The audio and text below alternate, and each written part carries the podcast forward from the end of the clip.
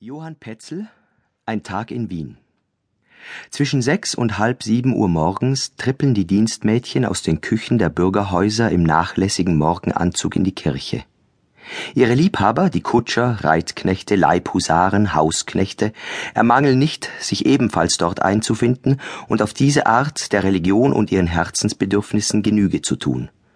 Auf dem Weg nach Hause wird in einem der vielen Kaffeehäuser ein Frühstück genommen. Indessen wird es auf dem Hof, dem Wildbrettmarkt, dem Fischmarkt, der Seilerstadt und dem Bauernmarkt ziemlich lebhaft.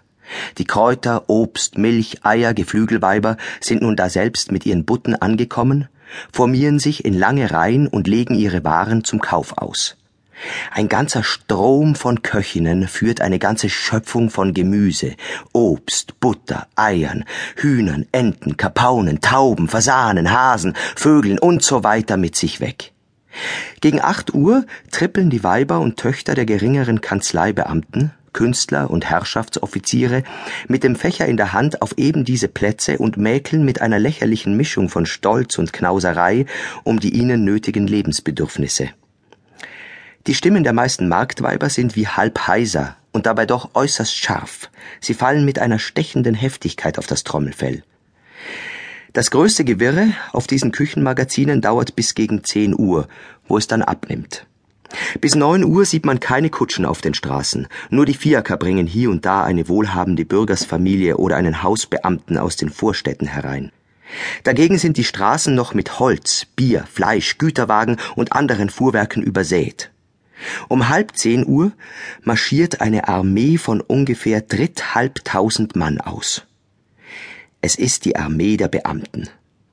Nach diesen folgen 300 Wagen mit Kanzlern, Vizekanzlern, Präsidenten, Vizepräsidenten, Referenten, Archivaren, Räten, Registratoren und so weiter beladen. Gegen 10 Uhr wird es in den Hauptstraßen äußerst lebhaft. Man fährt zum Frühstück und die Kaffeehäuser füllen sich an. Um halb zwölf Uhr bis zwölf Uhr geht und fährt die andächtig schöne Welt zur Kirche. Die höheren Töchter der Freude, deren Garderobezustand glänzend genug ist, um die Helle des Mittags und die Lorgnetten der Lüsternen zu ertragen, kommen um diese Stunde ebenfalls in die Kirche.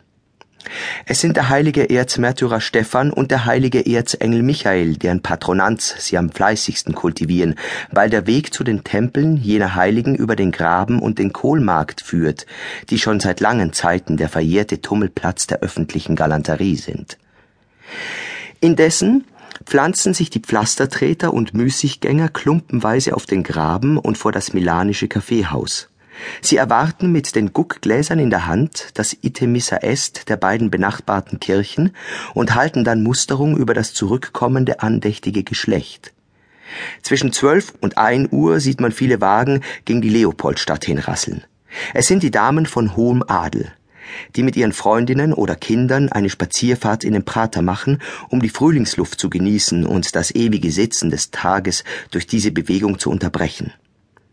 Die schöne Welt vom Mittelstande nimmt um diese Zeit ihren Zug nach der Bastei, welche von halb zwölf bis nach ein Uhr bei schönem und gelindem Wetter sehr glänzend ist und die Wachsamkeit mancher Mütter überlistet. Der gemeine Mann speist um zwölf der mittlere Bürger und der Beamte, welcher um drei Uhr wieder in der Kanzlei sein muss, um ein Uhr, die Leute vom Stande um zwei Uhr und einige vom höchsten Adel noch später. Nach ein Uhr werden die Reihen der Fußgänger auf den Straßen ganz dünn. Nach zwei Uhr ist es ganz still und einsam auf den Straßen. Jedermann sitzt bei Tisch, schlürft nach vollendetem Essen eine Schale schwarzen Kaffee oder lehnt sich zur Beförderung der Verdauung auf das Kanapee. Um drei Uhr eilen die Beamten wieder zu ihren Tintenfässern. Gegen halb fünf Uhr erneuert sich die Lebhaftigkeit wieder. Menschen, Pferde und Wagen füllen die Straßen an. Die Hälfte eilt zu ihren Arbeiten und Berufsgeschäften, die andere Hälfte zu ihren Vergnügungen. Dies ist die Zeit der Abendpromenaden.